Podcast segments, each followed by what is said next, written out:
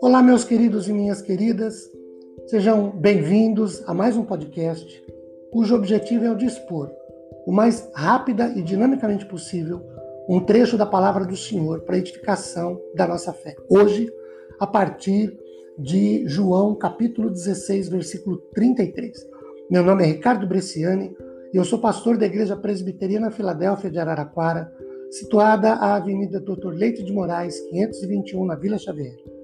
É sempre uma grande alegria levar a todos vocês mais esse trecho da palavra do Senhor para nossa reflexão. João 14, 30, 33 diz assim: Estas coisas vos tenho dito para que tenhais paz em mim. No mundo passais por aflições, mas tem de bom ânimo, eu venci o mundo. Queridos, em João 16,33, Jesus reúne-se com seus discípulos e explica-lhes muitas coisas nessa que é a última noite entre eles, antes de Jesus ser preso, injustamente condenado e depois crucificado. Entre as explicações de Jesus aos seus discípulos, ele os preparou para a sua morte e para o sofrimento que iriam enfrentar, mas também lhes deu a esperança de que não ficariam sozinhos. Afinal, através do Espírito Santo, Jesus estaria com ele, com eles e sempre com todos os seus discípulos ao longo de toda a história, e que ele venceu todas as dificuldades do mundo. Jesus é e deve ser sempre o motivo para não desanimarmos quando passamos por aflições. Dwight Moody diz que neste João 16:33 uh, Jesus nos dá para proteção de nossas vidas como, vidas como seus discípulos, porque ele nos providencia a sua paz, da qual precisaríamos quando enfrentamos as aflições que nos são reservadas neste mundo.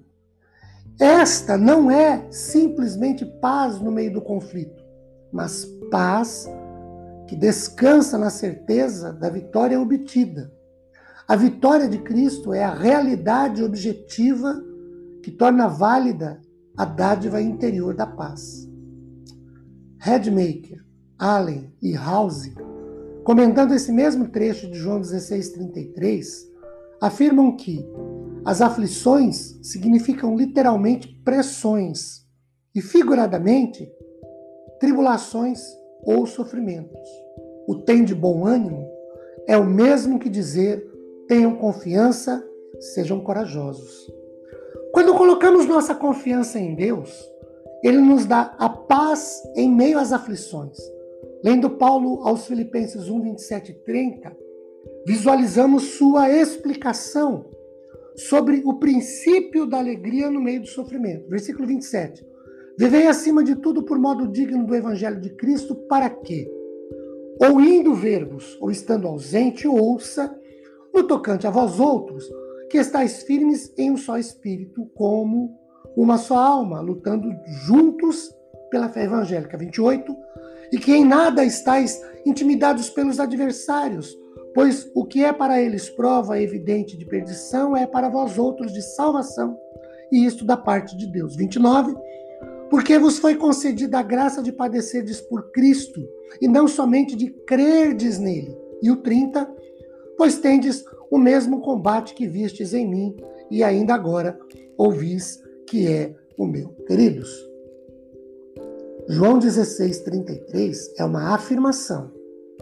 Quando Jesus diz: no mundo passais por aflições, ele admite isso. Quando Paulo diz que nós fomos chamados para padecermos por Cristo e não somente por Ele, isso é uma afirmação. Crente passa por problemas sim, e não é o diabo, e não necessariamente é o diabo, e muito menos é fruto de pecado. São coisas que a Bíblia diz que nós passamos, mas Jesus nos dá duas palavras de segurança aqui. A primeira é para gente, é que ele nos dá a sua paz. E a segunda é para a gente ter bom ânimo. Queridos, que Deus nos abençoe ricamente, disponibilizando sua graça a nosso favor, após meditarmos em sua palavra, que nos garante que passaremos por aflições, mas que ele está conosco todos os dias. Amém.